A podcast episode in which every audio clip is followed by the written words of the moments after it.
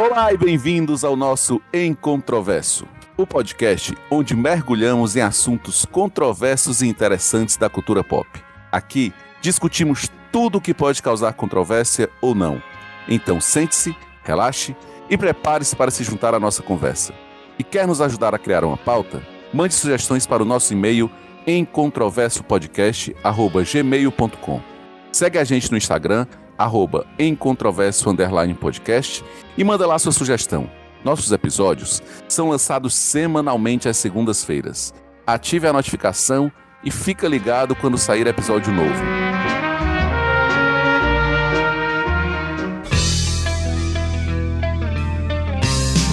Bom, então nós traremos o cinema nacional, que é um divisor de opiniões. Porém, é inegável que existe muita coisa boa, mas também tem muita coisa ruim no nosso cinema. Eu sou o Santiago e não vai subir ninguém. Não tenho mais o tempo. Fala, seus desajustados. Aqui quem fala é GG e filme nacional para mim é igual salada. De cada 10, um presta. E aí, pessoal, aqui é o Tony Farias. Eu sei que vocês sentiram minha falta no último episódio, mas infelizmente eu não pude participar. Até o Santiago ficou meio triste, porque eu não participei do episódio. E, cara, eu gosto muito de cinema nacional. E a opinião particular minha, eu acho que comédia tem que ser nordestina. As do Sudeste não são muito boas, não. Como que tu gosta de filme nacional se não tem japonês no filme nacional? Oxe, o Shaolin do Sertão, tu é doido, é? Tu é meus filhos lá, japonês. O, o, o Tony tem um ponto. Fala, galera, aqui é Bruno Vago. E nessa matéria aí, eu vou ser um fanfarrão, porque eu não sou muito fã de filme nacional, não. Então não vou poder dar muita sugestão, não. Tu é fã de quê mesmo, hein? Eu sou fã de cinema, Hollywood, essas paradas americanas aí. Buqueca de arraia com dendê. não, isso, isso, isto não existe.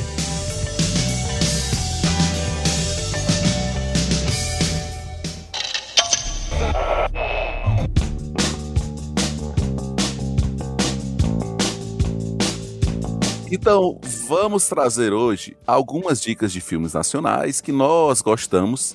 E para começar, eu vou abrir uma vaga para o nosso maior especialista em filme nacional, Bruno Vago. Qual o primeiro filme que a gente vai trazer para a lista? Fala galera, a minha sugestão de filme aqui, eu vou trazer, eu acho que deve ser o filme mais importante do cinema nacional, para os brasileiros, claro, que é o Tropa de Elite. Agora o bicho vai pegar! Já vou trazer esse que é o único que eu conheço bem.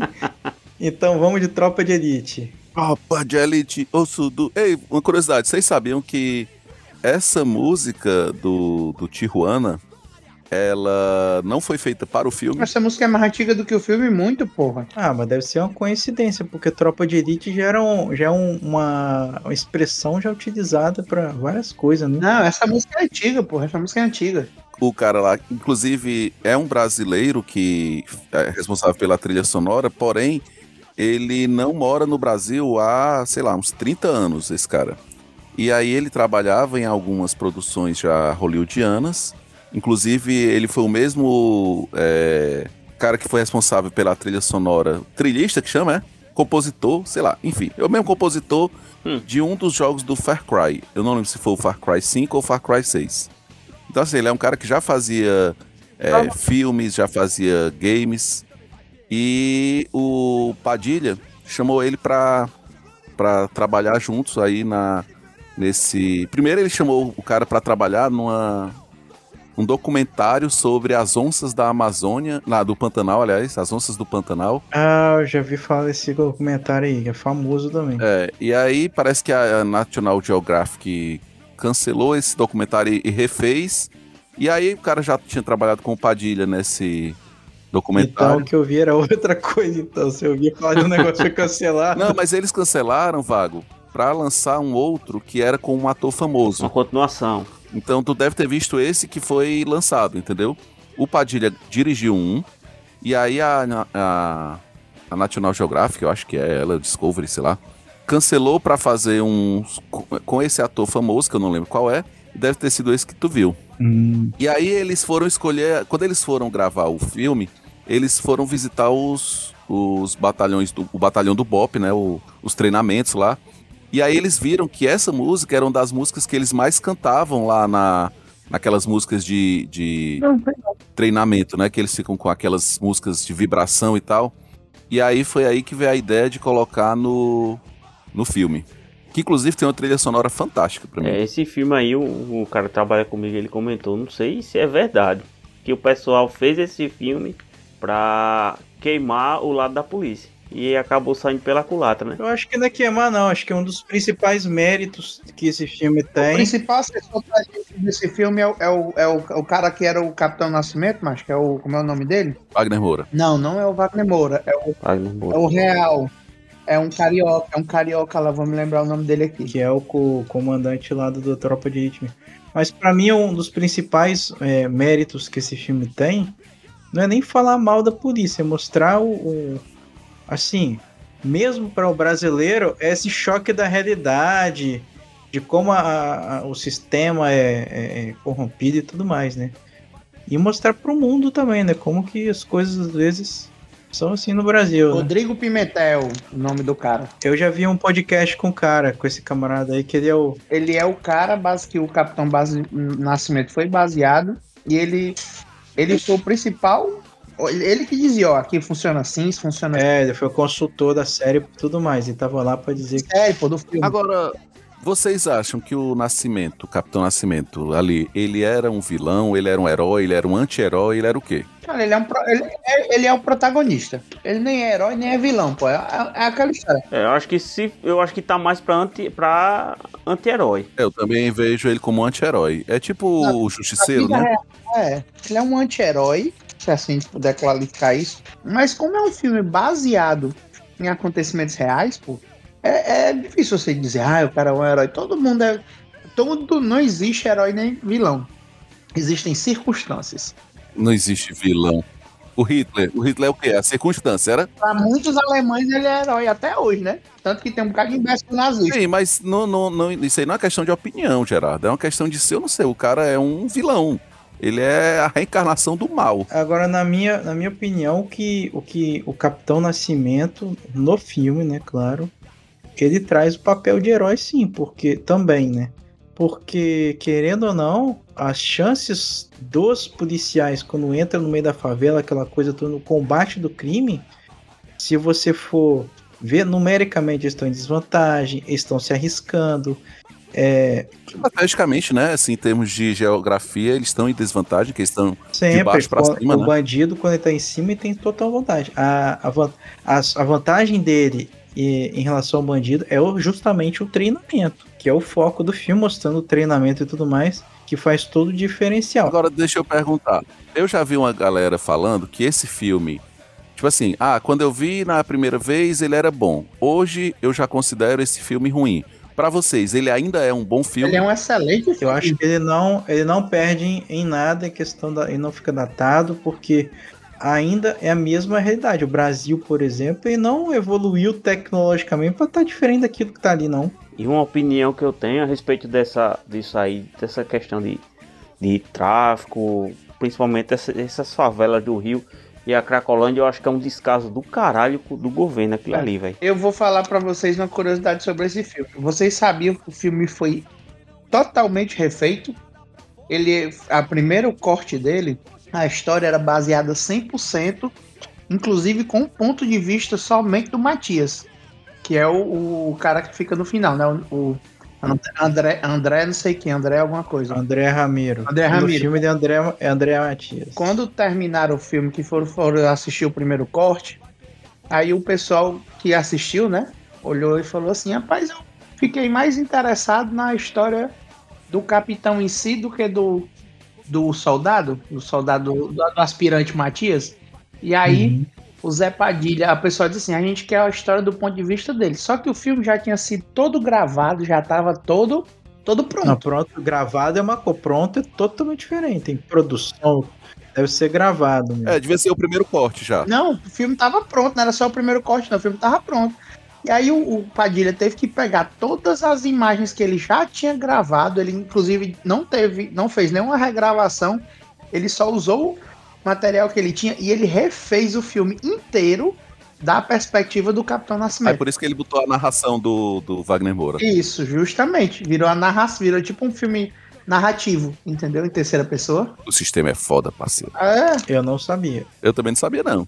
Mas vindo do GG, tu acredita, Não Bruno? sei, cara. Eu não tô aqui pra questionar. Acho que não ia barbarizar o nosso podcast trazendo informação falsa. Ou será que não? O Vago só não acreditou, foi na, na brilhantina dos dentes.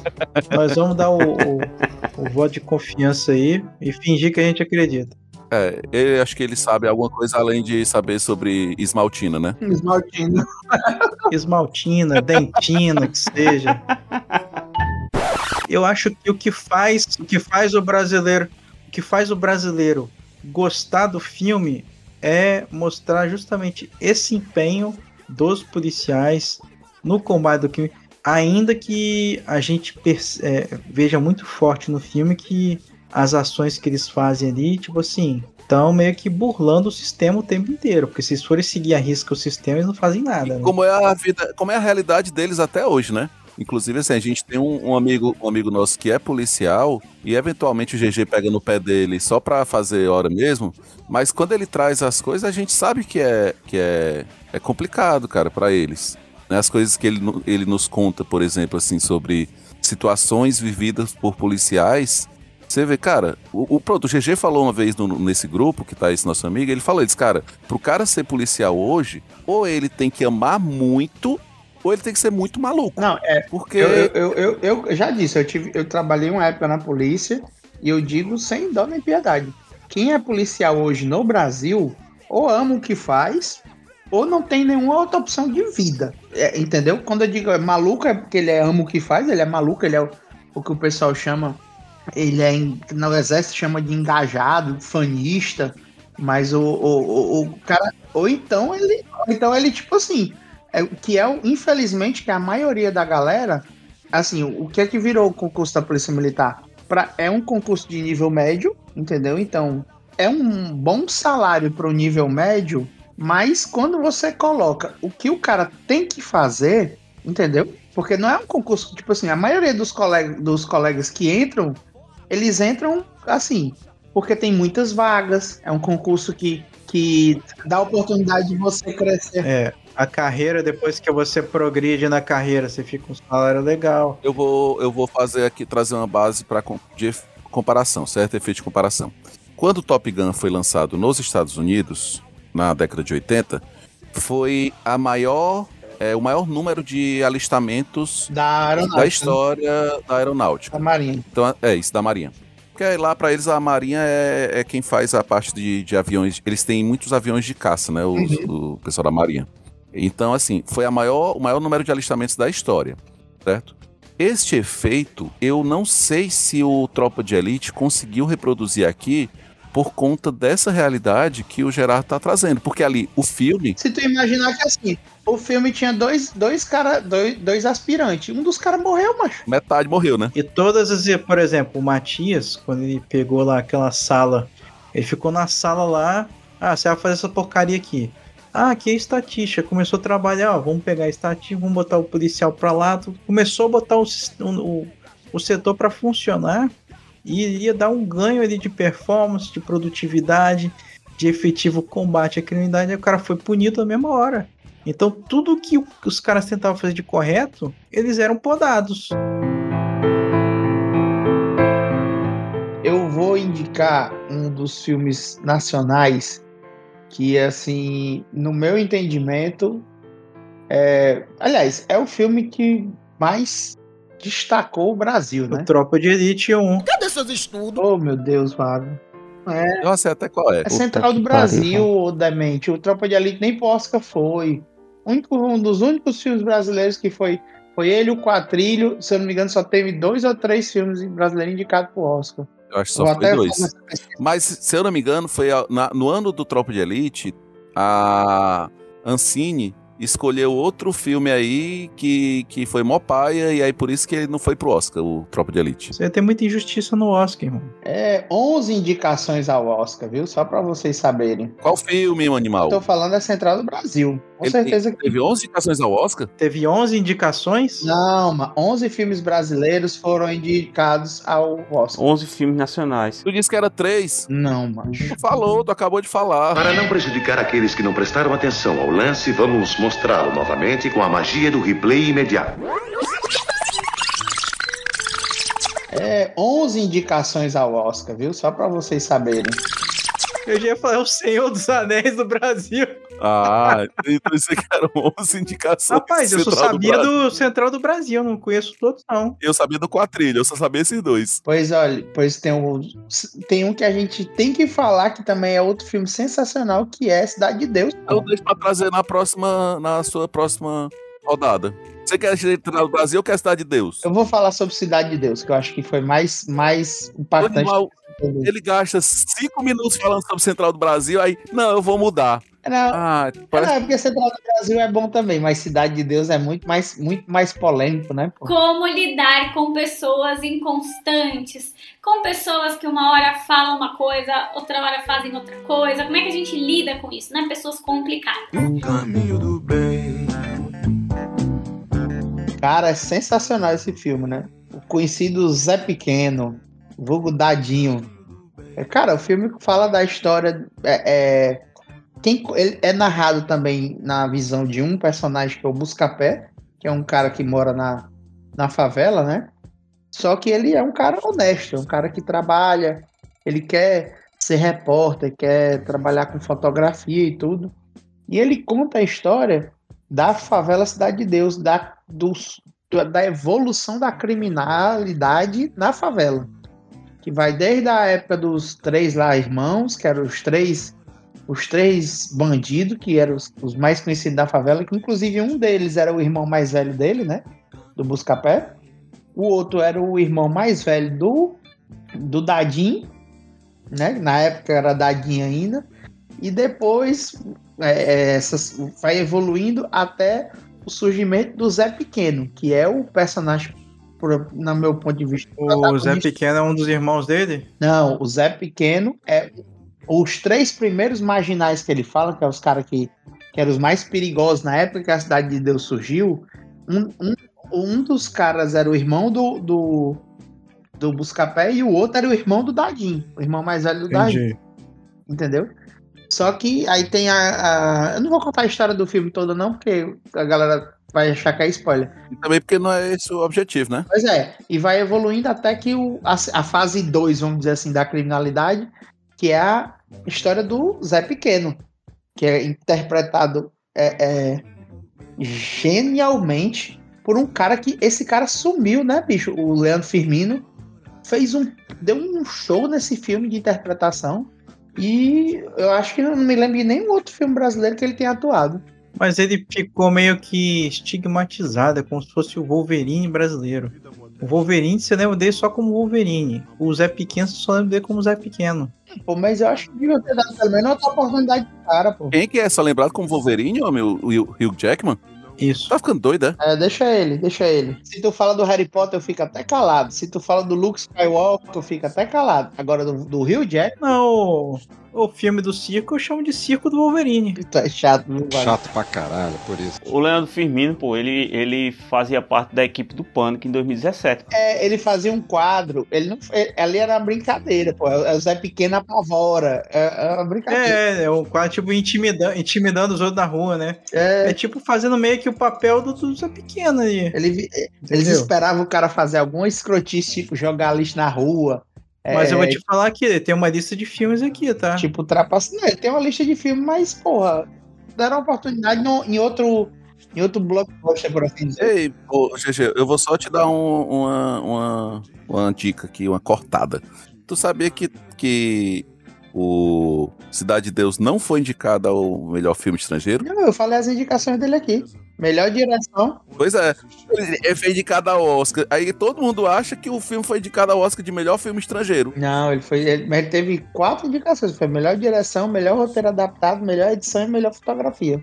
É, o filme Cidade de Deus, eu acho que ele trouxe um pouquinho é, essa popularidade que o filme teve, trouxe um pouquinho na noção errada que os gringos têm de achar que no Brasil tudo é favela. Porque os gringos acham que aqui é tudo favela, Ou então que é tudo mata com macaco, o pessoal pulando em cipó por causa da Amazônia e tudo mais. Hoje menos, né? Mas é, na época que o filme foi lançado, é, a galera ainda tinha essa noção meio equivocada aí do Brasil, né? Mas o, o, o, o Zé Pequeno, ele fez um filme que o Tony adora, que ele é o Zé Pretinho. E foi o homem que desafiou o diabo. Cara, esse filme é muita resenha. É. Mas, cara, eu vou ser sincero. Cidade de Deus, assim, eu talvez seja a temática, como o Bruno falou. Essa, essa temática de, de favela, de, de criminalidade. Da realidade, de né? Das violência. favelas. É, da realidade. Eu acho que, que é uma realidade que a gente vê tanto, assim, no- nas, nos noticiários, que quando eu vejo isso num filme, não é uma história que me prende. É, eu também não tenho esse, essa admiração, esse entretenimento assistindo um filme desse. É, eu, eu reconheço que é um filme muito bem feito, muito bem produzido, bem dirigido, bem roteirizado, bem fotografado, bem editado, É. né? falando aí das, das indicações dele ao Oscar. Mas quando eu falo sobre a história dele, não me prende, entendeu, GG? Você acha superficial demais. Não, não é por ser superficial, é porque é uma história que eu acho que eu não. Não é a história que eu. Cara, eu ah, tenho aqui uma hora 40 pra assistir a um filme. Ah, eu vou assistir Cidade de Deus. Entendeu? Não, não sei, não, não, não me. Não me apetece essa ideia. Eu tenho esse, esse ponto de vista com, com alguns dramas que tratam a vida comum das pessoas. Não, porque você tem identificação, por exemplo, o carioca tem identificação das praias, da favela e tudo mais, da realidade ali de violência que tem e tudo mais. E nos outros lugares do Brasil, você tem essa, esse contato com essa criminalidade que é maior, assim, pelo menos é explícita no, no Rio de Janeiro, entendeu? E o resto do mundo vê que essa realidade que tem aqui no Brasil. Aí eu vou até me, vou até me fa- fazer uma parte aqui nessa situação. O que Cidade de Deus e, e Tropa de Elite têm em comum é porque são histórias. É o ponto de vista. é não, não, não é ponto de vista, não. Eles são baseados em, em realidades. Que a gente sabe que é a nossa é a realidade daqui do Brasil. Não, mas eu, eu digo assim, eles têm em comum, eles têm comum a realidade e a diferença deles é o ponto de vista. Um tá mostrando o ponto de vista do cara que tá subindo e o outro tá mostrando o ponto de vista do cara que tá lá em cima. Não, é, mas o cara que tá lá em cima não necessariamente o que tá atirando, é, o, é a Na vítima. favela tem muito mais vítimas do que Ah, criminosos. isso aí é lógico. Mas o que eu- é isso que eu tô dizendo. O, o ponto de vista do Cidade de Deus é de um agente passivo. É um cara que tá ali, porra. E ele não tem opção. Ele, ele não é polícia, nem é ladrão. E ele é a maioria, como você tá dizendo. Ele, nem é, a ele é a maioria e ele se sente acuado. Mas o que eu tô querendo dizer é assim: como a gente sabe que é uma realidade, é uma coisa que a gente não, não gosta de ficar reassistindo. É tipo, ah, eu vou ficar reassistindo o filme A Lista de Schindler. Pô, é um baita de um filme. Mas você sabe que aquilo ali aconteceu de verdade, então você não quer se ficar. É meio que é uma defesa, sei lá, da gente, pra gente, ah, não vou ficar Mecanismo de defesa do ego. Pronto, pra você não ficar lembrando que a nossa sociedade é uma merda, né, pô? Então, se você. É melhor assistir um John Wick, por exemplo, que você sabe que é 100%. É violento, é pra caralho. Mas você sabe que aquilo ali é 100% fantasioso. Não existe um John Wick, não existe os assassinos, não existe, entendeu? Aí você vai ver guerra, você vai ficar assistindo o Tropas Estelares, que, é, que é- já foi citado N vezes aqui, que é os caras lutando com os, os alienígenas aí horroroso. Ou você vai ficar assistindo, sei lá, o. o Resgate do Soldado Ryan. isso, justamente, entendeu? Que inclusive tá fazendo aniversário aí esses dias. Excelente filme. Pois é, entendeu? Então, esses filmes que são baseados em fatos reais, em coisas que é da rotina, que a gente sabe que aconteceu, é uma coisa que a gente, pô, a gente assiste aquela primeira vez, mas a gente gasta uma carga emocional com aquilo ali. Porque a gente fica 25 anos, viu? Resgate do Soldado Ryan. Porque a gente sabe que aquela merda aconteceu e teve gente que morreu. E muitas vezes a gente conhece pessoas que morreram, entendeu? Por causa daquela porra. Ah, ou, ou tem um vô que conhece alguém, que é uma coisa que é próxima da gente. É tipo, ah, vou fazer o, o, o, o filme daquele, do, de uma queda de avião, entendeu? De um avião que caiu. Todo mundo morreu. Aí, porra, entendeu? Você pode até assistir, porque, ah, o filme foi bem filmado e tal. Mas é sempre melhor quando você sabe que não aconteceu, entendeu? Que, ah, aquilo é uma mentira. Verdade. Vai lá, Tony Farias. Eu queria interromper o Tony aqui antes dele começar a falar e aproveitar esse podcast para dizer que nessas férias, eu tive a oportunidade finalmente de conhecer o Tony pessoalmente, tá? A gente já é amiga há quase 10 anos. Só que a gente nunca tinha se visto pessoalmente. Bota aí, Adonis, a música do George Michael. Não, só quem sabe fazer sonoplastia é o Fábio. Amigo é coisa pra se guardar. Olha só que desgraça! Não, não sabe cantar, não. Caralho. Foi uma grande honra pra mim também. Pois é, então fiquei, fiquei muito feliz. Foi um prazer inenarrável e ter podido é, viver esse momento junto com a minha família, porque ele conheceu minha esposa, minhas filhas. Aê. É, ué. Maneiríssimo. Inclusive, a única parte que presta do Zé Maria é a família dele, porque ele mesmo. aí dentro. Então vai lá, Tony, qual o filme que você traz? Ó, eu vou falar um que tem gente que tá com expectativa, mas eu tô, a minha expectativa tá lá embaixo. O Alta Compadecida.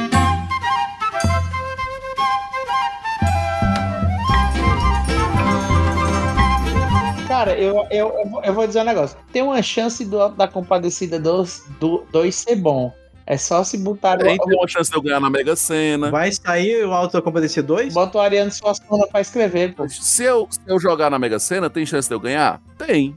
É a mesma chance que tem o Alta Uma Compadecida. chance em 50 milhões. Pronto, é a mesma chance que o Alta Compadecida 2 tem de ser bom. Vamos, vamos lá. Eu vou. Lançado hoje, meu irmão. A, a minha defesa é. A gente já abordou esse assunto aqui. Eu tava conversando com a minha esposa um dia desse por conta de uma série que a gente começou a assistir. Que tem filme que a gente tem que ou esquecer o anterior ou esquecer que ele é um remake. Pra gente poder chegar lá e apreciar. É. Porque se for fazer comparativo. Ou você estraga a experiência anterior, ou vai estragar a experiência nova. Eu acho que É verdade. a gente já chega no filme dizendo que ele vai ser ruim. Porque assim, se for fazer o comparativo com um, ele tem muita chance de ser ruim. Porque é aquela história de que muita O piada. problema, Tony, é que a expectativa é a mãe da decepção. Porque, ó, muita coisa que, que aconteceu no primeiro filme não pode ser replicada agora. Porque vai ser cancelado. A gente sabe disso. Não, pô, o quê, por exemplo? Cara, tem, viu, GG? A parte da, da a, a mulher do padeiro ali. Não pode mais ser filme de traição porque. porque... O esquema, o esquema do padre da igreja, o pessoal vai ignorar aquilo ali, tá ligado? Como é a igreja católica, aí pode, Tony, pode falar mal. Aliás, como é cristã, pode falar mal hoje em dia. É verdade. Ó, eu, eu, eu peguei essa, essa linha de raciocínio baseada em uma experiência recente que eu tive. Não sei se vocês já assistiram aquela, aquela série Belé, Não. tem na Star Plus. É tipo o maluco do pedaço? É, é um remake, só que ela é mais, ali é mais pancada, tá ligado? Só que é um remake ruim. É porque o, o Maluco no Pedaço, o Maluco no Pedaço é comédia. E ali eles pegaram uma, uma coisa mais próxima da realidade e, e, Fizeram um drama. é, fizeram um drama pesadíssimo. Sério? Pesado mesmo. É tanto que ó, no, prime no primeiro episódio a minha esposa olhou assim e capaz, essa série começar desse jeito logo no primeiro episódio é muito pesado. Já começou o que? O, o, o Will sendo preso. Aí, aí, porque assim, no primeiro, no, no Maluco Pedaço original foi o que? Levaram ele só pra ter uma educação melhor, né? Ele brigou com o cara lá na no jogo de basquete, que é até a abertura, né? Do. Aí ele, ele vai morar contigo. Só que a, a- a- essa série nova, pô, ele, ele realmente teve essa cena da briga. Só que no meio da confusão ele pegou uma arma que um amigo dele tinha levado lá pra se defender. Que tinha. Ia, ia jogar com o cara pancada. E o cara foi, ele foi pegou a arma pra defender o amigo e apontou pro traficante. Aí a polícia chegou levou ele preso. Aí foi que a mãe dele foi fazer a, a intervenção lá com o tio pra levar ele pra lá. Que é, é bem pesado, velho. Mas retornando aqui o, assunto, cara, esse filme eu acho muito bacana, velho. Tá compadecida. Ele retrata muito bem nordestino. Tem, tem muita piada ali que a gente tem a, tem a esperteza do João Grilo, que o cara ali, meu amigo, pra enrolar um não precisa de muita coisa, não. viu? Cara, é uma coisa que eu nunca vou poder. A gente nunca vai poder saber, na verdade. Mas eu queria ver esse filme com o olhar de quem não é do Nordeste. Assim, o o Bruno tá aqui, ele pode falar, mas. Eu assisti. Não, mas eu digo assim, tu não vai ter como comparar, Bruno, com a forma como eu vi e a forma como tu viu, entende o que eu tô querendo dizer? É. Porque tu tens só a tua visão e eu tenho só a minha visão. Ah, você tem identificação maior, você fala isso? Exato. É, a identificação, ela tem um peso muito Ah, grande ali. imagino. De sim. coisas que a gente viu, de coisas que a gente já ouviu, de histórias que a gente escuta. Ah, o sotaque, a forma como fala, a cultura, a ambientação, tudo. É, si- situações, situações que a gente olha assim, que tem no filme, aí o cara, você olha e Eu já passei por isso. E aí tem coisas que eu, eu queria ter essa, a possibilidade. Era, era massa se houvesse um, um meio de ter essa mesma experiência pelo outro olhar. Mas obviamente não dá porque a gente só tem uma visão, que é a nossa, né? Ah, sim, mas é.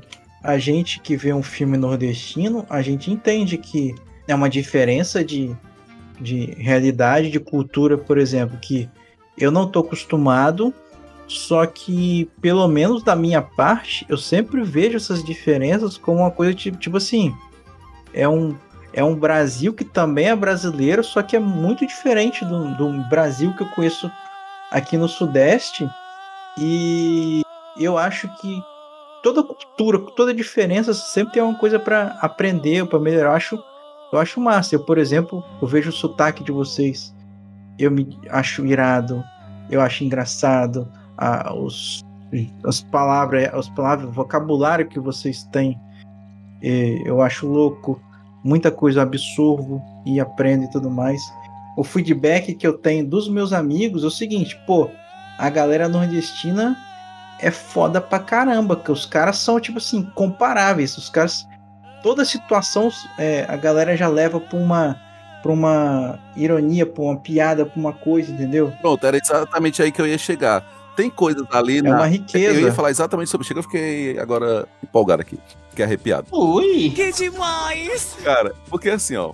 Muito provavelmente, algumas pessoas que viram é, o Alta Comparecida e que gostaram, obviamente, enxergam algumas coisas ali como exagero. Obviamente, tem muitos exageros ali, mas algumas coisas que as pessoas podem enxergar como exagero, a gente vai enxergar como uma coisa normal, entendeu, Bruno? Aham, entendi. Tipo assim, tu vai olhar e dizer, assim, cara, isso aqui é um exagero. Eu vou dizer, cara, não é. Entendi. É, é assim mesmo que acontece. É exatamente desse jeito. Obviamente tem muitos exageros ali no filme, porque afinal de contas é uma obra de ficção e é uma comédia. Então a comédia ela não funciona sem o exagero, né? O, o- o humor ele tem que passar por essa parte. Uma parte caricata. Eu fico imaginando, cara, é, esse pessoal, esses atores né, do, do Sudeste, quando vem fazer algum filme nordestino, qual é o- como é que esse, que esse pessoal se comporta? Se quando eles é, ouvem e veem é, esses comportamentos cômicos que a gente tem, se eles ficam na seriedade porque ele tem que interpretar, ele vai ali na seriedade, ou se ele cai na gargalhada. Mas, mas tu imagina, tu- o cara que tá que vem aqui tem que contracenar com bolachinha. Ali é foda, meu amigo. Puta que pariu. Vai gargalhar, não tem jeito. Ah, aquele filme lá, o. É, é Bem-vindo aqui, Xeramobim, né? Eu ainda não assisti não. Não, ainda não. Não. Cara, eu assisti aquele filme. É uma viagem, meu amigo. Eu imagino aquela. Mônica Alfradique, né? É. Parece que é. Mônica Alfradique. Eu imagino aquela mulher interagindo com aqueles caras, velho. Os caras falando cada besteira, cada atrocidade e ela tendo que, que levar na seriedade pra interpretar. Tem uma cena lá que é do, da história do banho turco, pô. Que não tem água na região que ela foi, que ela ficou. E o banho é o que? Ela tira a roupa, ficar apoiada em cima de dois tijolos e uma bacia d'água embaixo dela. Pra lavar só o que interessa, ué. É o banho tcheco que a gente chama, pô. aqui. É tcheco, é tcheco. Ele fala banho turco lá. Não, eu confundi então. Eu devo ter confundido a história. É, pô. É, é, é, é o- olha, pra tu ver como é uma coisa muito é real, entende? Na hora que tu falou, tu falou banho turco, aí eu, peraí, banho turco, eu não conheço. Aí quando tu falou, não, cara, isso é banho tcheco. É, eu, eu confundi, eu confundi o país. É porque você pega água e faz tcheco, tcheco, tcheco. É, só, la- só lava a tcheca. É, aí e o, e o barulho da água batendo é tcheco, tcheco, tcheco, entendeu? Aí, ó, cara, imagina, uma pessoa, aquela mulher, ela, ela tem um, um jeito de patricinha, né? É. Aí imagina, ela chega lá e na cena, ó, você vai ter que fazer isso aqui. Mas como é? Eu digo, É, esse é o banho, ó, é. Que merda. Cara, tem um amigo, um grande que já foi citado aqui, o Bruno, que é aquele que eu falei que o pai, os pais dele esqueceram ele no na, na, Na feira. feira. Ele é de Quixaramubim.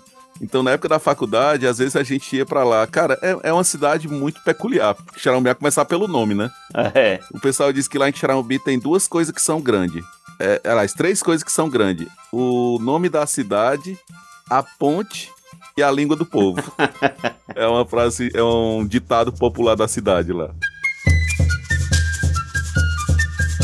Cara, mas assim, o Alta Compadecida, pra, pra quem não sabe, talvez alguém aí, os nossos ouvintes mais jovens, ele é um livro, né, do Ariano Suassuna, que é um, um escritor nordestino é fantástico. Ele é um, ele é um gênio é, fantástico. Se você assistir qualquer entrevista do Ariano Suassuna, é impossível você não não se encantar com a figura. É, eu vou até eu vou até pedir para o Adonias colocar algum trecho aí de alguma entrevista dele e preferencialmente se for aquela de é, que é sobre falar dos outros pela na cara. É, ele diz que quer falar mal de mim, fale por, pelas costas. É muito, é muito ruim você falar na, na frente dos outros, né? É, é um constrangimento. Constrange você e me constrange também. Eu, normalmente, eu sou muito contra as pessoas falarem mal dos outros pela frente. Eu acho que é uma falta de educação muito grande.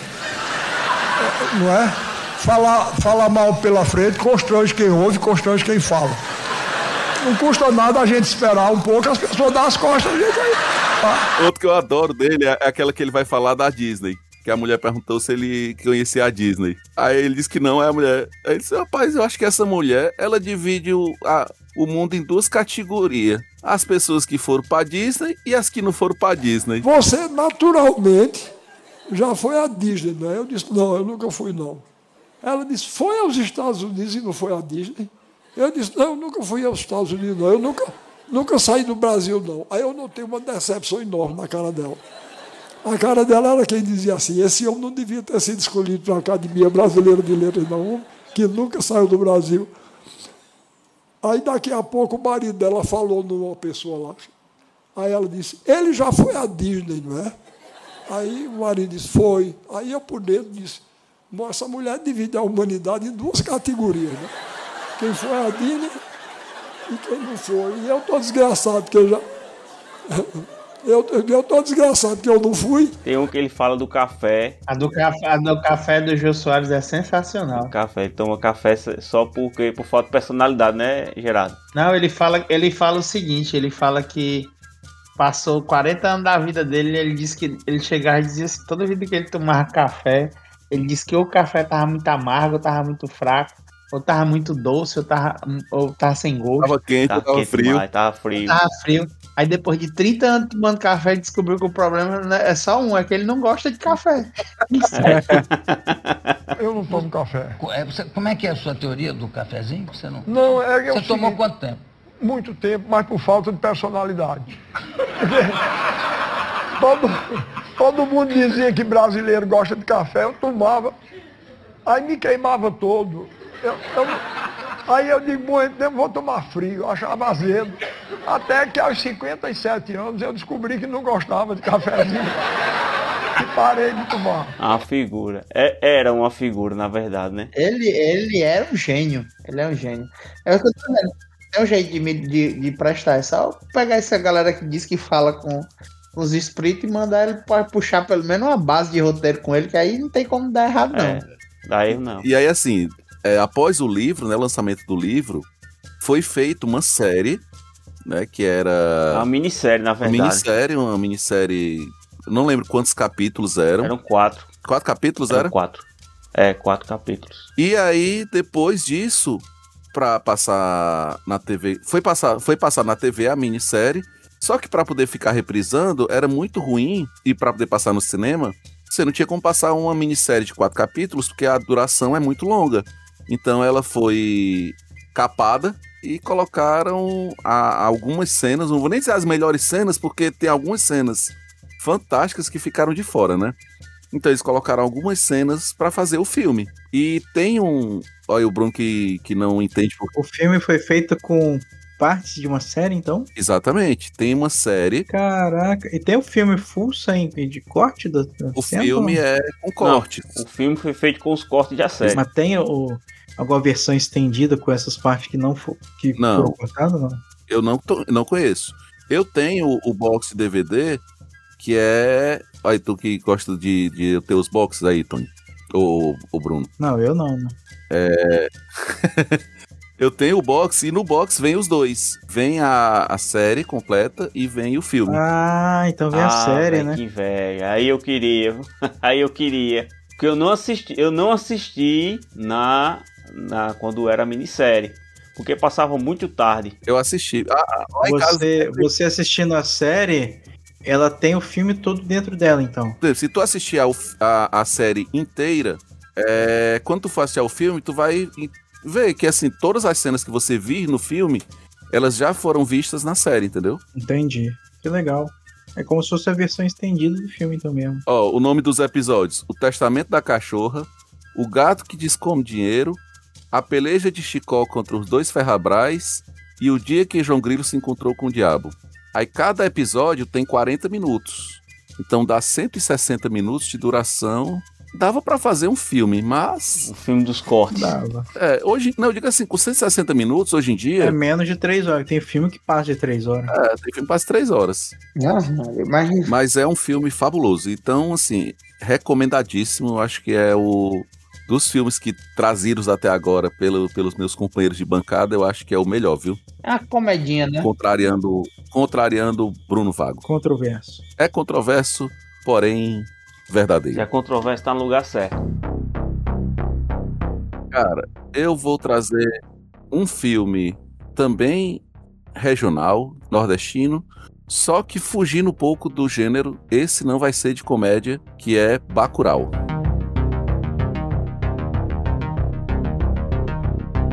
Ixi, esse é massa. Cara, eu acho que eu não assisti não esse. Conta pra mim o. Dá um panorama geral. É, o que eu acho legal em Bacurau, Zé, é que eu não me lembro de ter nenhum outro filme, tipo assim, nem dos estrangeiros com essa temática não, né? Do Bacurau. Tem, cara, tem, tem um bocado. Qual? Tem inclusive um que é, o nome é A Caçada, que é com aquele Matt Milkinson que fez o, acho que é A Caçada, o nome é A Caça, Sim, sei cara, lá. mas, mas assim, beleza. Esses filmes aí são baseados nessa, nessa. Tem essa pegada, mas eles geralmente são o quê? É criminoso, é uma galera. É tipo. Ou, ou então é a galera tipo aquela, aquela série do. Do, do, dos coreanos, como é o nome? Que o cara vai, o que que é? Round Six? É, pronto. Não, cara, não, não, tem. Ó, eu vou dar a sinopse e o Bruno vai dizer se ele já viu algum filme com essa temática ou não, tá? Vai. Então, assim, Daí, então. a, a, a série, Bruno, ela, o filme, aliás, desculpa, ele começa. Tem uma cidade do interior, uma cidade fictícia, do interior do Nordeste, chamada Bacurau. E um dia eles veem um drone, né? E esse drone tá, tipo, com skin de disco voador. E aí o cara olha, o cara olha assim, olha, tem um drone ali, eles acham que a gente não sabe o que é drone, mas aquilo ali não é um disco voador. Tem alguma coisa errada acontecendo. E aí come- é, aparecem uns caras es- estranhos na cidade. É uma cidade pequena, então é uma cidade é, isolada, que tem sofre lá com os problemas políticos, problemas de seca e tal. É de época. Não, se eu não me engano, ele se passa no futuro. Ele não fala a época, mas eu acho que ele passa- se passa no futuro. Só que o, o- a ambientação é toda do presente. E aí, Bruno, é, aparecem um- dois caras, dois caras, assim, um, um casal de moto, aquelas motos de rally. E aí a galera começa, começa a achar esquisito porque é uma, cida é uma cidade muito isolada e muito fechada. E é, num, num determinado momento, a, um- uma das pessoas da cidade morre. Aliás, uma, uma eles vão buscar um, um negócio numa casa lá e tá todo mundo morto naquela casa. E aí eles começam a, a investigar por que, que aquelas pessoas morreram. Depois disso, cara, eu vou dar um spoiler agora, mas é um spoiler de relativamente do meio do filme, não é do final do filme. Não vou falar do final, tá bom? A tenta dar uma resumida maior, mas... Não, eu já tô pulando pro meio e eu não vou falar do final. Eles descobrem que existem alguns estrangeiros, que são americanos, que vieram como se fosse uma viagem de, de caçada, como a galera que vai pra caçar. Safari. Safari que vai pra caçar leão. Eles vêm pra cá, trazidos por um grupo, pra caçar nordestinos. E aí eles. Caraca. A, a cidade foi vendida, digamos assim, por alguém. E disse: ó, pode caçar lá que ninguém vai sentir falta dessa cidade. É o Westworld real. É, então assim, aí eles vão se preparar pra se defender. Então a história. Não é o Westworld, porque o Westworld tem gente que vai pra curtir a experiência. Esses caras vão pra caçar mesmo, pra matar negado. Mas a ideia deles lá, GG, é como se fosse curtir essa experiência, que nenhum deles é caçador. Tem um lá que ele fala que ele era vendedor numa loja, ele estava muito entediado. É, tem uma crítica social por trás do, da, da história, né? Que é essa coisa da cultura Sim, americana. E são quantos gringos? É, são vários. Alguns, Seis mais de. 10. Não, é mais. Dão 10 ou 12, pô. É? E outra coisa, O que eu acho engraçado é que eles, tipo, o, eles deletam a cidade, pô. É. Uma galera que eles começam a notar, tipo assim, a, a cidade some. Um professor lá vai dar aula e ele. Aí um aluno pergunta: professor, onde é que a gente tá aqui no mapa? E ele pega tipo um tablet, vago. E quando ele coloca lá, não aparece no mapa. E ele acha Ou estranho. seja, os hackers tiraram do cidade do mapa. Pode Exatamente. metralhar que não vai fazer mais falta. É essa a- a crítica, né? Assim, que é tipo assim, olha, essa cultura aqui vai se sobrepor a essa e ninguém vai é, sentir falta disso. Muito maneiro, gostei pra caramba. Pronto. Então, ó, a nota dele no IMDB, 7.3. eu não concordo, tá 7.3. Eu daria um 9.1. não, daria um Pô, 9. nem, o tropa, nem o Tropa de tem 9. Exato. Não, mas é porque qual é o grande problema? Por ele, na época que ele foi lançado, ele houve muita questão envolvendo essa, essa parte política, esse questionamento político, tá? Então, esses filmes que têm essa, esse viés, eles sofrem muito com aqueles review bomb, né? Então, o cara que não gosta, ele dá um 1, e o cara que gosta dá um 10 Entendi. eu consigo ver pelos dois lados. Eu consigo ver tanto a, a crítica social do filme, Mas qual que é o lado negativo? O pessoal fez crítica em qual sentido? de Negativo. achar que ah, não existe isso, essa coisa de sobrepor a cultura. Não, ninguém, não existe essa coisa de uma cultura querer dominar a outra e tal. Que a gente sabe que Tá, existe. mas vamos supor que não exista. É uma. O filme por si só, o filme por si só, ele é uma boa experiência. Entendeu? Independente de, de você concordar ou não com o viés que ele traz, ele é uma excelente experiência. Ó, o Alto da Compadecida é um 8.6. Eu acho que, pra mim, ele tá.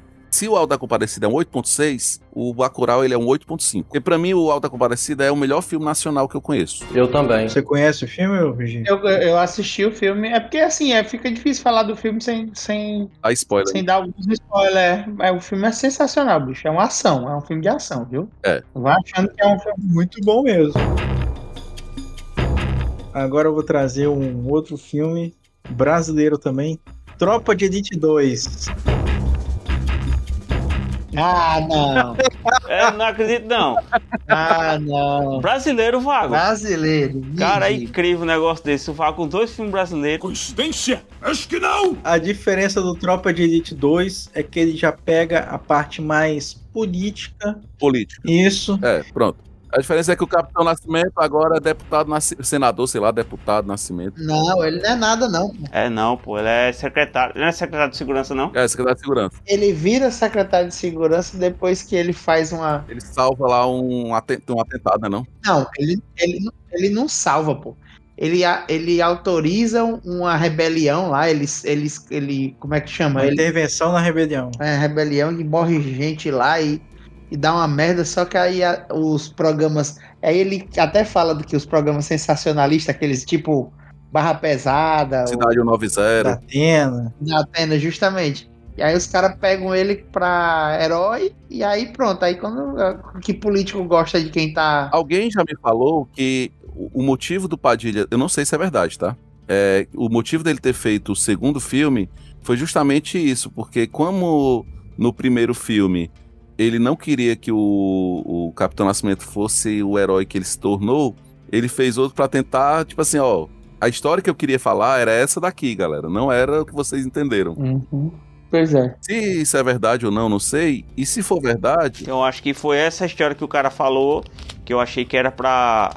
do primeiro filme. Que era pra mostrar uma visão ruim da polícia e saiu pela culatra. eu prefiro Tropa de Elite 1, ao contrário do GG, que prefere o 2, eu prefiro Eu um. prefiro um também, mas o 2 ele pega mais essa questão do, do nível do emaranhamento dessa coisa da, da dificuldade do, do sistema de você alterar. Mesmo estando numa esfera onde ele tinha influência muito maior, o Capitão Nascimento ele percebe que a situação não, não vai mudar, não. Mas é, é como a gente falou antes, é quase um documentário, né?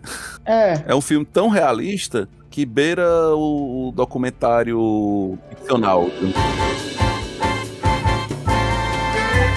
Vou abraçar a comédia brasileira também. Eu vou trazer aqui, inclusive, uma homenagem póstuma a um dos caras que eu acho que era, ia ser um. um é, para mim é um gênio, e é um dos caras que ia se destacar muito e morreu prematuramente por causa da pandemia, que é o Paulo Gustavo. E vou falar do, do filme Minha Mãe é uma Peça. E aí vale o 1, 2 e o 3, porque é um melhor do que o outro.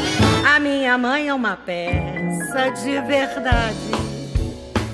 É aquela história. Eu me identifiquei demais com o filme porque a mãe do Paulo Gustavo, que é o. É a mãe de todo mundo, né, cara? É a, é a mãe de todo mundo, porra. Ela, a dona. O nome Hermínia, dela, dona Hermínia. Hermínia. Mas a mãe dele de verdade, como é o nome dela? Dona Dea. Ela sempre, Dona Deia, que ela sempre aparece no, no final do filme. E ela faz uns bicos ali no meio do filme, né? É. Tem uma hora, inclusive, que ele, ela passa por ele, ele fala com ela, assim, como se fosse uma- um conhecido. E aí, macho. Faz um quando figurante ali no meio do filme. É, é, justamente. Agora, a parte que é sensacional é porque, tipo assim, ele passa o filme todo como Hermínia, né? Ele faz a voz, a personalidade, o jeito de falar. E aí, no final, quando passa a mãe dele de verdade falando, meu irmão é uma cópia, doido. É uma cópia, doido. É uma É, cópia. é igualzinho. Cara, É igualzinho. E eu ri toneladas desse. ah, o terceiro filme, acho que foi. Eu, eu, tu sabe que lá no, no Rio Mar Papicu tem aquela sala VIP, né, GG? Aham. Eu acho que foi um dos poucos filmes que eu assisti na sala VIP.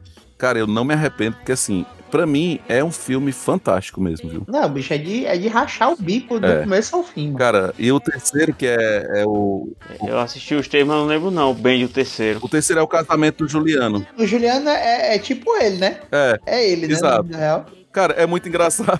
Tem uma parte que o, ele fala que o Juliano. Ela fala que o Juliano começou a sair com a menina. É do primeiro, é que ele fala que o Juliano saiu com a menina. Aí ela, Juliano, eu não aceito. Eu já me acostumei com a ideia de que você é gay. Você não vai virar hétero. Não, é no segundo. É no segundo. É no segundo. É no segundo que ele chega com a mulher, que eu acho que é até prostituta, ele chega se agarrando É. com ela e tudo. Aí ele, que, que armação é essa, Juliano? Como é que você me vem com autor?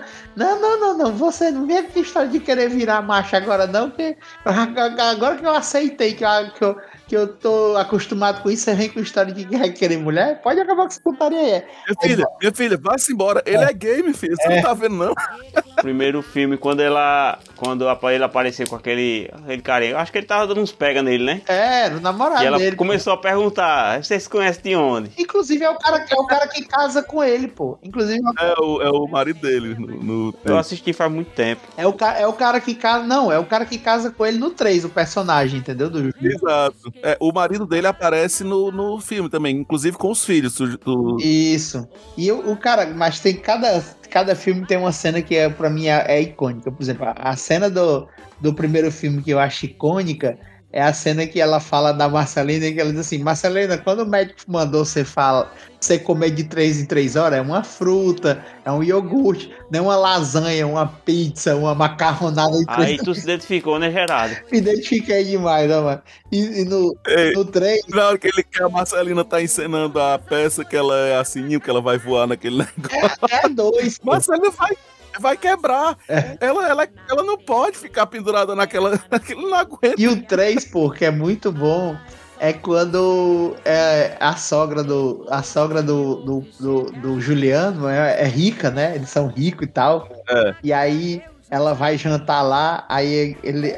Onde você tem um copo o de copo- vinho, aí ela, taça de aí ela vinho. chega e vai servir um vinho. Aí a mulher fala assim: Você não tem copo de vinho? Aí ela fala assim: Copo de vinho é um copo que tem vinho. Pronto, botei vinho aqui nesse copo, agora esse aqui é o copo do vinho. Como se Antes era o copo. Aqui, ó, copo, com, copo de água, tem água. Agora um copo de vinho tem vinho. Parecia a gente lá em Jericoacoara, GG. É, macho, é, é, assim, eu, é uma das, eu acho que assim, foi uma das maiores tragédias, assim, artisticamente falando da Covid, foi ter matado esse cara, pô, porque o cara era fantástico. Ele morreu com quantos anos? Ah, ele não tinha nem 40 e pouco. Não tinha nem 40, acho que ele não chegou a 40 anos, não. Caraca, ele morreu muito novo, né? Assim, ele deixou o Brasil órfão, viu? Deixou, porra. A gente é, é, não, não, não, dá pra, não dá pra esquecer dele, não, cara, porque é, é tipo Mamão dos Assassinos. O cara foi meteórico demais, bicho. Cara, ele nasceu em 78 e faleceu em 2021, 43 anos. É, cara. Muito é, novo. 42, 43. Muito novo. Outro filme aqui eu achei. Eu tenho vontade, eu vou abordar um assunto parecido com o que eu, eu vou retomar um, um drama, Carandiru.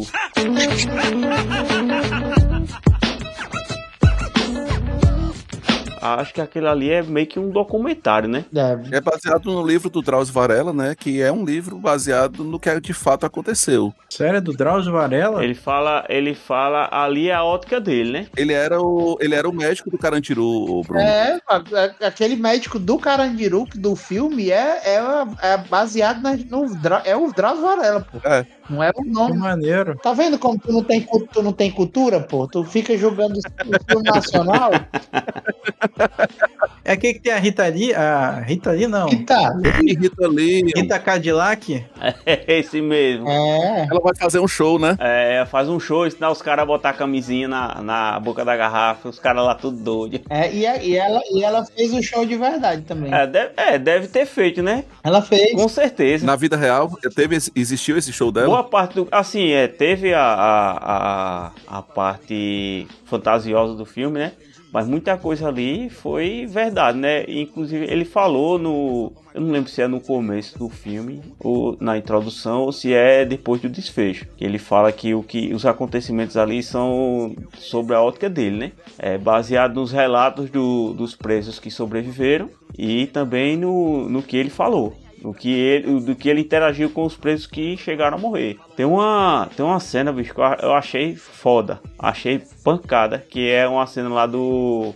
É do Ezequiel, né? Que é o Lázaro Ramos. Que o bicho tá defendendo, tá devendo lá pro pessoal. E não tá conseguindo pagar, tá conseguindo pagar. Aí no dia da visita, a irmã dele vai lá, ele vai oferecer a irmã pra, o, pra quitar a dívida dele com os caras. Aí foi pedir para o chefe lá, perguntar se ele podia fazer isso. Aí disse: ah, a família é sua, faça o que você achar que é melhor. Rapaz, é, Só de ouvir já é pesado, é né? pesado demais, pô. Tem, muito, tem muita cena ali que eu acho pesada. Mas uma coisa que eu já vi de gente que tem. Gente que tem essa proximidade com a realidade da cadeia, que é juiz, advogado e tudo mais. Eles falam que uma vez que você entra pro sistema prisional, você começa a ter que usar a sua família. Não, não chega nesse ponto aí, na maioria das vezes, mas o cara tem que trazer dinheiro, trazer não sei o que, fazer é, um monte de, de serviço do lado de fora para manter a sua sobrevivência dentro da cadeia, entendeu? A sua família começa a fazer um monte de coisa, tipo assim, para você não sofrer retaliação lá dentro. Então você usa a sua família do lado de fora para prestar serviço pro crime. Se você parar pra analisar, é dos dois lados que tá correndo risco. Tanto quem tá guardado, lá, quem tá preso, quanto quem tá livre, né? A família do cara que tá lá. Sim, mas é, é exatamente isso aí. O, quando você entra nesse sistema aí de começar a ter, é, ter que começar a fa- fazer serviços pro crime lá dentro, principalmente para você ter algum tipo de privilégio ou para não sofrer algum tipo de, de retaliação, algum tipo de sofrimento, não sei, ou de punição, você começa a ter que mandar sua família fazer um monte de coisa. Eu já vi ó, vários vídeos é, pessoal mostrando é, da revista íntima, tanto da revista íntima quanto da inspeção do que o pessoal leva, pô. Eu já vi um, um vídeo aí que era uma garrafa de Coca-Cola camuflada, pô. É, Era um, a parte de baixo era pintada de preto ou da cor do refrigerante Cheio do celular. e só um pouquinho de, de refrigerante na parte de cima e a garrafa oca pro pessoal guardar o celular pra levar lá pra dentro. cara, e o pior que esse aí nem é o jeito que entra mais, né? Entra mais é com os funcionários mesmo. Às vezes eu fico me perguntando se o desfecho da, daquele. Do que aconteceu né, na, na prisão, se realmente partiu dali. Porque, pelo que eu vi, a confusão começou mais por conta de uma cueca. Olha, o cara foi estender a cueca no varal, no varal que não era dele e começou a, a confusão pesada. Mas eu imagino que sim, porque ali você tá no limiar de, de tolerância tão. Prestando privar de tanta coisa, tá tendo tanto sofrimento, tanta limitação, e um, um- simples desentendimento gera um, gera um estopim para uma coisa explodir, Só- só- tomar proporções. narrar uma experiência pessoal aqui, ó. Em 2017, um amigo meu que trabalha na, no sistema prisional aqui, como psiquiatra, ele tirou férias e aí ele perguntou se eu podia cobri-lo por um mês, né? Nas férias lá. Aí eu fui, na época, GG, ainda tinha aquele carrapicho É, ali na. na Calcaia. Ele era o. Ali era o, o centro de triagem. Ainda tem o carrapicho, só pra informar. Não, mas não é ma- mais centro de triagem não é mais lá. O centro de triagem agora é na Itaitinga, Uhum. onde era lá o, a selva de pedra. Uhum. Aí É, ele perguntou se eu podia, eu disse, cara, eu vou. E nessa época, quando eu fui, foi uma época que teve uma, uma das últimas rebeliões lá. Cara, é um negócio apavorante. É apavorante. Eu tava lá, mas eu. Sabe assim, quando você. Até hoje eu tenho. A, a, eu lembro da sensação de, de medo, de insegurança de estar ali dentro. E eu tô falando de um presídio, cara, pequeno, aqui no, no Ceará, com poucos presos. Imagina como não é, como é que não era aquele Carandiru na, na vivência ali, cara. Ó, eu, eu falei isso, de eu achar. Eu fico de ter gerado essa dúvida por conta de outras coisas que aconteceram lá dentro, que no decorrer do filme, eu achei pior. Tipo aquela cena lá que o, o Wagner Moura matou o. Acho que era cunhado dele, né? Que ele jogou uma, jogou uma panela de água fervendo. Que ele tava ficando com a irmã daquele carinha, pô. É, é, que ele ficou noia, pô. Era o cara que ele defendia e tal, só que ele começou a. Ele, ele teve um, um delírio, né? E aí matou o cara. Dele da droga. Aí assim, é, é, por isso que eu falei, porque eu, eu, eu achei aquilo ali pior. Inclusive por conta do que aconteceu com ele. Eu acho que pode não ter gerado a rebelião a partir dali, porque o, o, pessoal fez a justiça com as próprias mãos, né? Chegou lá e deu fim no cara. Cara, na verdade, assim, o, o, o estopim pode ter sido qualquer coisa, mas eu acho que ali era uma tragédia anunciada, sabe? Ah, com certeza.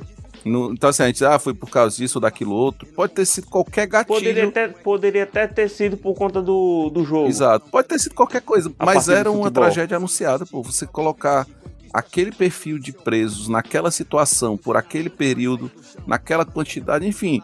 Você. É, é, ninguém. Um bolo, ele não é um bolo só porque ele tem farinha de trigo. Então, porque você pegar a farinha de trigo, ele não vira um bolo. Você tem que botar a quantidade certa, misturar os ingredientes certos, na temperatura certa, para sair aquilo.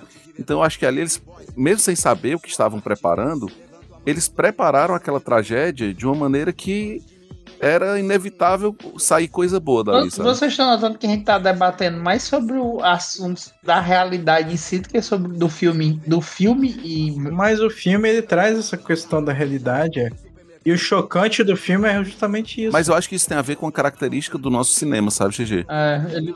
Eu acho que a, a falta, a falta de recursos. É... Hoje, muito menos, mas antigamente se destacava muito por esse cinema que retratava a realidade. Era basicamente. É, se você pegar os recursos financeiros, né, e recursos de, de tecnologia dos nossos filmes, eles são muito limitados. Se tu comparar, por exemplo, um Vingadores Ultimato, acho que dá pra é, é bancar 50 anos de, de cinema Não, nacional aqui. Eu tô dizendo é que geralmente assim, o filme, o filme brasileiro ficou muito subdividido entre comédia e histórias de, de baseadas em fatos reais. Mas eu acho que tem a ver com isso que eu tô falando.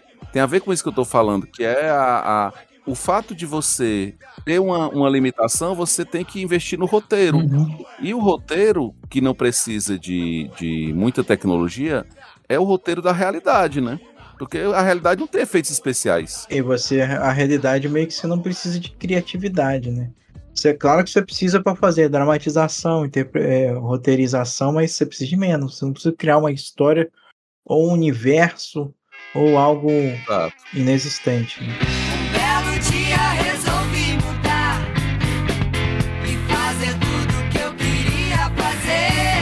Vou trazer outro do Paulo Gustavo, minha Vida em Marte. Não, mas não é, mas, mas, mas o filme não é dele, né, porra? É da Mônica Martelli. Sim, mas né? ele tá lá no filme. Ele, mas ele tá é, lá. É. É porque. É... Mas ele tá lá. Não, eu estou falando filme que ele está. Agora pronto, a indicação é tua, é minha. É, minha mãe é uma peça, ele é o diretor, ele que criou. Ele é o roteirista, ele é o roteirista. Esse filme é uma continuação, né? Mas se eu fosse trazer, se eu fosse trazer por esse teu raciocínio, eu só podia trazer minha mãe é uma peça 2, minha mãe é uma peça 3, ah. minha mãe é uma peça 4, minha mãe é uma peça 5 eu tô dizendo que eu estou trazendo um filme em que ele está presente, o ah, animal. Diz que o filme, outro filme dele. O filme não é dele. Sim. Quando a gente fala um filme do Stallone, tu tá querendo dizer que o filme foi ele que escreveu? Mas ele é, tem que ser pelo menos o protagonista, né? E ele nem é o protagonista do Mas, filme. Pra mim, ele rouba a cena ali. A história, a história é sobre a, a mulher, né? A, a Mônica Martelli. Aí dentro, GG, a, a, indicação é minha ou é tua? A indicação do filme é, mas você tá contando a história errada. Não. Mas olha só, o Santiago, quando ele fala uma coisa, essa coisa tem significado. Por exemplo, você falou, mas o filme não é dele. Ele falou, realmente, o filme não é dele. Ah, mas o filme não é o principal. Realmente não é o principal. Ele usou o critério que ele quis. Tem que contar a história, tem que contar a história certa. A história certa é o meu ovo. Teu ovo é mais, to- é falar que é mais errado do que, do que a tua indicação, porra. And we're Minha Vida em Marte. É uma continuação, né? É o primeiro filme dessa sequência. É Os Homens São de Marte, é pra lá que eu vou. Que também. Sério? Continuação, então? É. O primeiro também é muito bom. Mas, cara, o segundo, pra mim, é, é ainda. O primeiro tem o Paulo Gustavo ou não? Tem. Tem. Tem. Tem. É uma continuação direta. São os mesmos personagens. Mas o- esse é melhor que o primeiro, na sua visão. Mas eu acho o 2 muito, mas muito melhor do que o primeiro. Muito. Eu não sei se eles amadureceram o- os personagens. Acho que a a própria. O próprio Paulo Gustavo ele já estava mais maduro e dá pra perceber essa diferença no, no segundo filme. E ele é requisito, você tem que assistir o primeiro, né? Não, Tem, tanto que eu assisti primeiro o 2. tem que assistir. Perde metade da graça. Perde não. Perde. Eu te digo por experiência pessoal. Eu assisti primeiro o 2 e aí depois eu achei, eu disse, cara, esquisito. Tem alguma coisa aí nesse filme que eu não estou é, Eu amei o filme de primeira e aí quando eu fui descobrir que havia o outro, eu assisti e me diverti tanto quanto.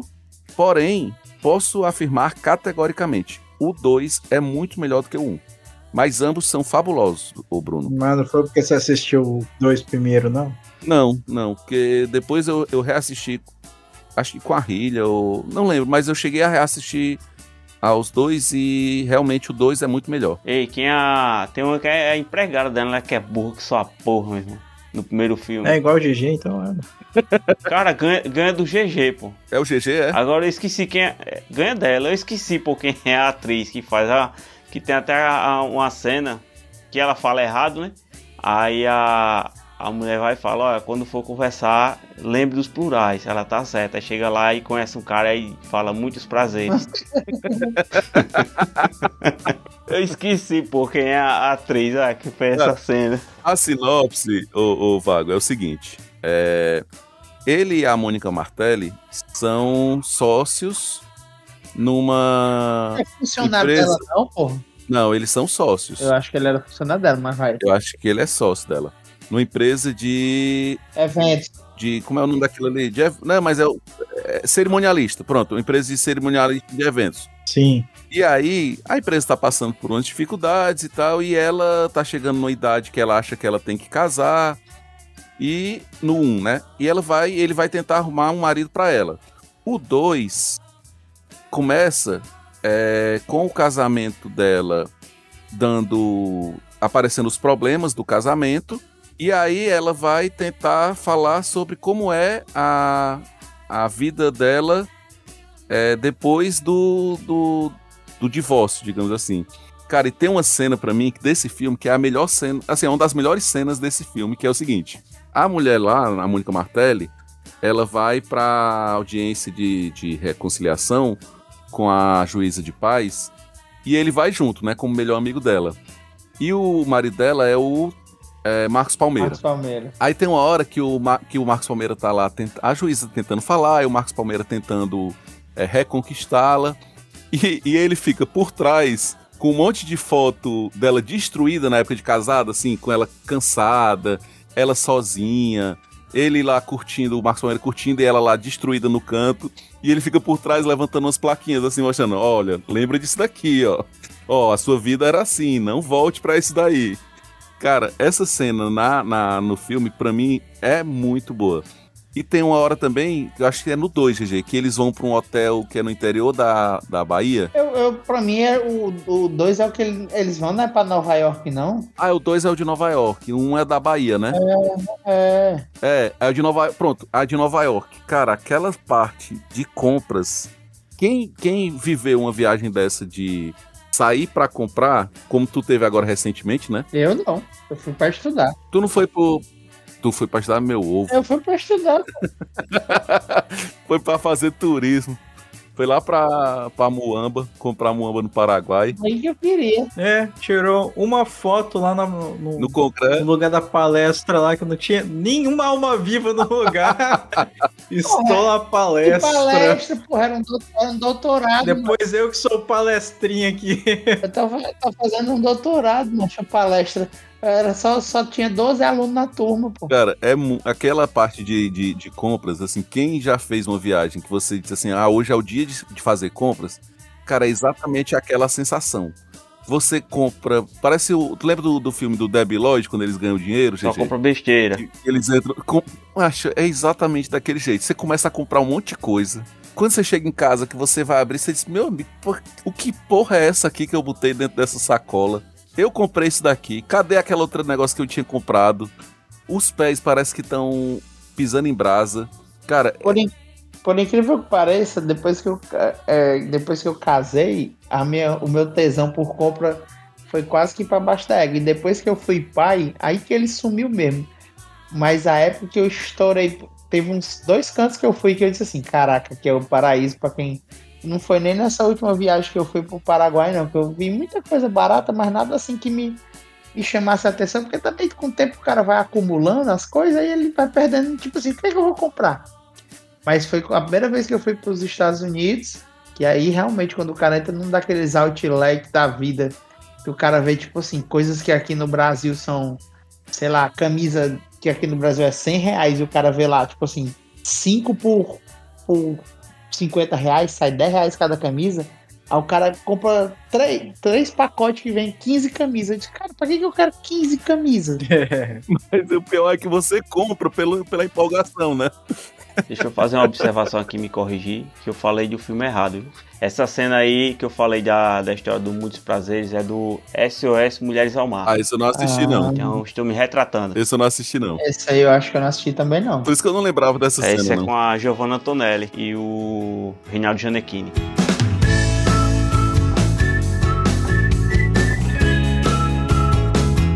Duas rodadas de menção honrosa. A do Tony Ramos com a Glória Pires, porra, também é boa. Se eu fosse você, Também é muito bom esse filme. Se eu fosse você, é muito popular mesmo. Menção honrosa do Tony. o homem que desafiou o diabo. Bom também. Missão honrosa do Vago. Tropa de Elite 3. É.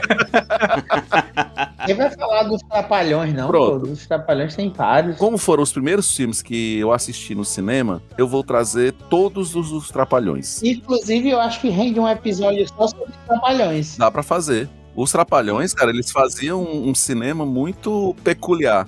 Porque nos Estados Unidos sempre houve aquela ideia de cinema de paródia, né? Tipo, o Spaceballs, que é uma paródia lá do, Star Wars. do Star Wars, Star né? Wars. Tem- Então eles sempre tiveram, mas os Trapalhões faziam isso muito melhor, cara. Eu vou fazer a menção honrosa aqui de um filme que é espetacular. E ninguém citou, eu poderia até ter citado ele como principal. Que é o filme Dois Filhos de Francisco. Ah, não, Vago. Caraca. Pariu, vago. Ah, meu Deus. É, ué, é um filme muito bom, velho. Ó, tem outro, ó. Os Trapalhões no Alto da Compadecida. É, tem sim. Cara, eu vou trazer um, fugindo um pouquinho da, da- temática dos Trapalhões. dos Trapalhões, é um, aquele bicho de sete cabeças. Qual que é esse, gente? É o do Rodrigo Santoro, que fala sobre um manicômio, né? Um, um hospital é, E psiquiátrico. ele é, é drama, assim, é pesado, né? É? Pesado, é pesado. É um dramão. É, é drama, é dramão. Tem outro filme aqui que eu, que eu queria falar, que é os, da, os da, de comédia também, da Ingrid Guimarães, como é o nome dele? É aquele que ela. De é pernas pro ar. Ah, de pernas pro ar. Cara, é muito bom. Aquela cena que ela vai assistir o, o jogo do filho dela. É, então, vários bons. Os do Leandro Hassum também tem vários muito bons, pô. Aquele do. Aquele candidato honesto é uma viagem. Ih, candidato honesto. Tem aquele lá que Voltando ele, pra um drama, ele fica milionário, como é o nome que ele fica milionário e perde dinheiro? Até que a sorte nos separe. até que a sorte nos separe. E aquele. Rapaz, aquele Ailton Graça é uma viagem nesse filme. Tem um filme. É, tem um filme novo aí que. Tem um filme que eu não sei se ele é novo, que a mulher tem que gastar um dinheiro no, no não sei quantos dias. Eu tô até querendo assistir esse filme. É, Tô Rica, o nome do filme parece. É, esse é bom, da Selminha, Selminha, aquela. Eu tô querendo assistir esse filme aí, porque falaram muito bem. Não, aquele filme é baseado no filme americano. No filme americano. É, a menção honrosa aí, várias menções honrosas aí. É, Vago, se você não só assistiu Tropa de Elite 2 e o 1, então já sabe, né? Tem muita coisa pra você assistir aí. Não, mas é, tem, tem uns filmes aí, ó. Por exemplo, eu saí daqui com a vontade muito grande de assistir o filme Bacurau. E eu já tava querendo assistir esse filme Torrica. E outros filmes aí que eu sei que são bons também. É porque é questão de preferência. Se, se for depender de mim mesmo para assistir, geralmente eu acabo é, preferindo os filmes americanos e tudo mais. Sim, Hollywood. Também, porra, como é que a gente esqueceu?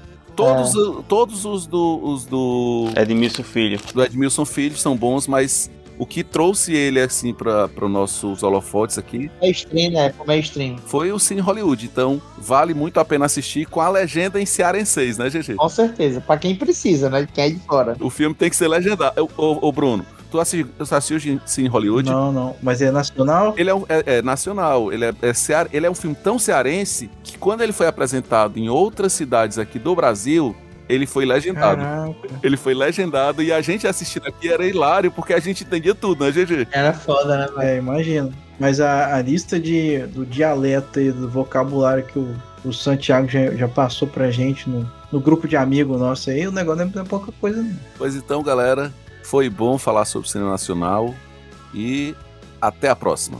Valeu. Valeu, pessoal. Até Um mais. grande abraço aí, pessoal. Tudo de bom. Valeu.